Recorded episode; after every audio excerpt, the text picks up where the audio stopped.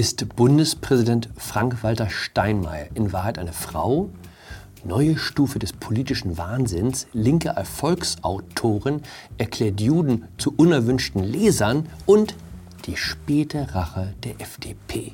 Hallo und herzlich willkommen zu einer neuen Folge von 9 Minuten Netto. Mein Name ist Jan Fleischhauer, ich bin Kolumnist beim Fokus und wir schauen hier gemeinsam auf die Lage in Deutschland. Deutschland nähert sich mit großen Schritten der Ampel Olaf Scholz spricht vom größten Modernisierungsprojekt der letzten 100 Jahre. Also größer als Autobahnbau, Wiederaufbau, Wirtschaftswunder, Nachrüstung und Wiedervereinigung. Und steht einiges bevor. Bei einer Neuerung kommt die sogenannte Fortschrittskoalition ohne FDP und Grüne aus. Diesen Fortschritt schafft die SPD ganz allein.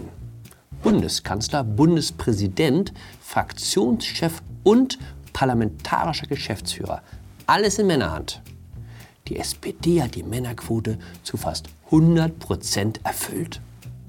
Wir haben uns an dieser Stelle darüber mokiert, als Olaf Scholz sich als intersektioneller Feminist bezeichnete. Ich weiß jetzt, was er damit meinte. Bei der SPD übernehmen die Männer auch die Frauenrollen.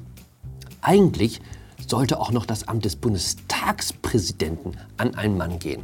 Das konnten die Frauen in der SPD gerade noch verhindern. Sie sehen, wir sind bei einem meiner Lieblingsthemen der Geschlechtergerechtigkeit.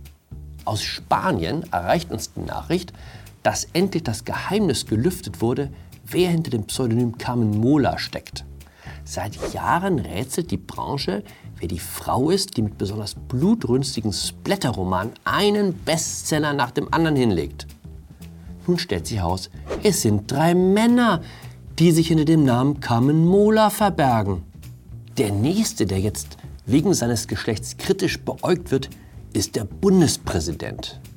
Im nächsten Jahr steht die Wiederwahl an. Noch ein Mann an der Spitze? Aber wer weiß, Vielleicht ist Frank-Walter Steinmeier auch ein Tarnname. Und dahinter verbirgt sich in Wahrheit eine Franziska. Das ist Sally Rooney. Frau Rooney ist die Autorin gefühlvoller Romane über Sorgen und Nöte der sogenannten Millennials. Ihre Bücher haben sich millionenfach verkauft. Es gibt Ausgaben in 48 Sprachen, darunter Chinesisch und Farsi. Nur in einer Sprache möchte Frau Rooney ihre Bücher nicht länger gedruckt sehen, in Hebräisch. Solange die israelische Regierung die Palästinenser schlecht behandle, müsse sie leider die Zusammenarbeit mit ihrem israelischen Verlag einstellen, teilte sie mit. Man ist ja einiges an politischem Irrsinn gewohnt. Aber dass eine international gefeierte Autorin einen Teil der LeserInnen von der Lektüre ausschließt, weil sie einem Volk angehören, dessen Regierung einem nicht passt, darauf muss man erstmal kommen.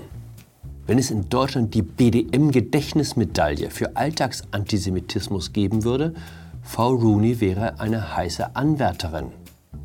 Und nun? Der Ullstein Verlag, bei dem Sally Rooney in Deutschland erscheint, erklärt auf Nachfrage, man gebe im Verlag unterschiedlichen Perspektiven Raum.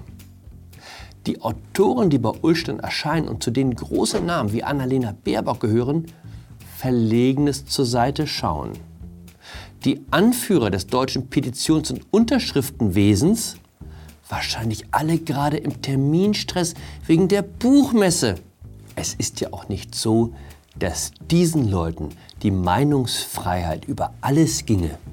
Als der Rowold Verlag eine Übersetzung der Woody Allen Biografie ankündigte, forderte ein Kreis prominenter Rowold-Autoren den sofortigen Stopp aller Übersetzungspläne. Das Buch eines Mannes, der im Verdacht steht, seine Stieftochter belästigt zu haben, darf in Deutschland nicht erscheinen. Es ist halt eine Sache, ob man als MeToo-Täter oder ob man als Judenhasser gilt. Das eine ist ein Todesurteil, das andere eine lässliche Sünde, wenn man zum richtigen Milieu gehört. Schauen Sie sich einmal in Ruhe diese Bilder an. Das im Vordergrund ist Angela Merkel, unsere noch Bundeskanzlerin. Das ist Volker Kauder, ihr langjähriger Fraktionschef. Und das hier, der Mann mit dem lustigen Mäcki-Schnitt, ist ihr ehemaliger Generalsekretär Hermann Gröhe. Preisfrage, was zeigt das Bild? A. eine ausgelassene Firmenfeier, die nach 24 Uhr etwas aus dem Rahmen geraten ist? Oder B, die CDU-Spitze, nachdem sie erfahren hat, dass Elon Musk jetzt auch Politiker ins All schießt? Nichts von beidem. Das Bild ist am Abend der Bundestagswahl 2013 entstanden. Es zeigt Angela Merkel und ihre Mitstreiter, als klar ist, dass die CDU wieder die Kanzlerin stellen wird und die FDP aus dem Parlament geflogen ist zum ersten Mal in ihrer Geschichte. Das Lied, das die fröhliche Jubelrunde anstimmte, Tage wie diese von den toten Hosen. Die Zeile Ich wart seit Wochen auf diesen Tag und tanz vor Freude über den Asphalt.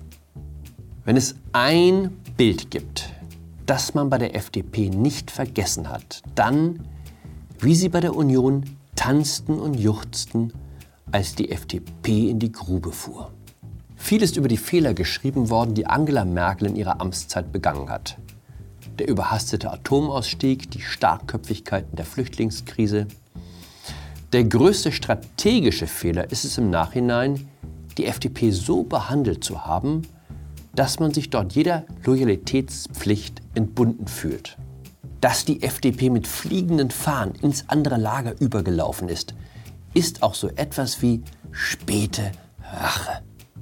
Am Wochenende war bei der CDU Tag der Aufarbeitung in Münster beim Deutschlandtag der Jungen Union. Das ist Ralf Brinkhaus, Fraktionschef der CDU-CSU im Bundestag und damit der Mann, der für Angela Merkel die Mehrheiten für ihre Regierung mit den Sozialdemokraten organisiert hat. Herr Brinkhaus sieht sich jetzt zu höherem berufen und möchte Parteichef werden. Also trat er beim Deutschlandtag ans Rednerpult und geißelte das Ampelsondierungspapier, also das Papier der Partei, mit der sie bei der Union vier Jahre lang gemeinsam regiert haben und der Partei, mit der sie gerne regiert hätten, als strammste Linksagenda, die wir seit Jahrzehnten in Deutschland gehabt haben. Ich habe meine eigenen Erfahrungen mit Herrn Brinkhaus gemacht.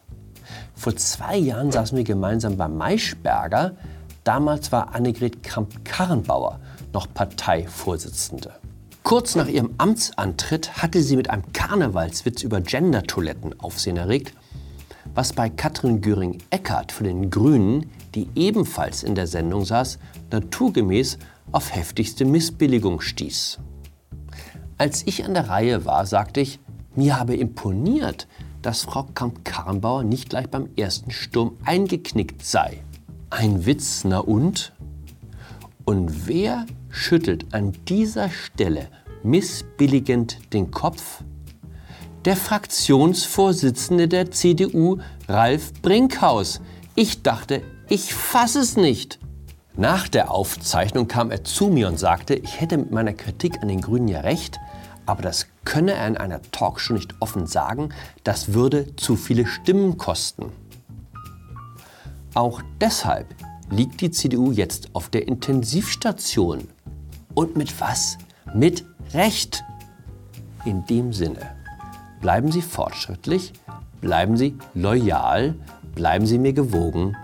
Ihr Jan Fleischhauer.